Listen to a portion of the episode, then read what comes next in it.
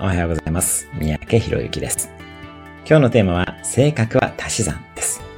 先日のコーチングで自分の性格を変えたいという方がいらっしゃいました。無理に自分を変えようとする必要はありません。性格は足し算すればいいのです。利き腕のようなものですね。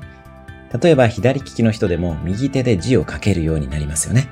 テニスプレーヤーのナダルなどはもともとは右利きです。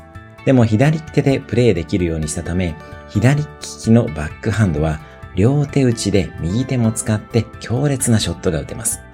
慎重な人は慎重さにもメリットがあるので、慎重さを保った上で、時には大胆な選択ができるようになればいいのです。今の自分は肯定した上で新しい性格を足していきましょう。今日のおすすめアクションです。変えたいと思っている自分の性格を肯定した上で足したい性格を考えてみましょう。